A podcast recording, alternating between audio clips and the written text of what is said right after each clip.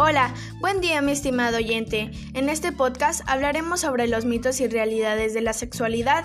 Una de las preguntas más frecuentes es que si las mujeres pueden quedar embarazadas en su primera relación sexual si no utilizan algún método anticonceptivo. La respuesta es un sí. Cuando un hombre tiene sexo vaginal, corre el riesgo de que la mujer quede embarazada, incluso si el hombre eyacula fuera de la vagina, cerca o retira el pene antes de eyacular. Otra pregunta que hacen muchos los jóvenes es si el tamaño del pene es lo más importante para alcanzar una relación sexual satisfactoria. Esto no es del todo cierto, ya que la vagina mide de 8 a 11 centímetros en promedio. Sin embargo, puede dilatarse, aumentando su longitud 3 o 4 centímetros más.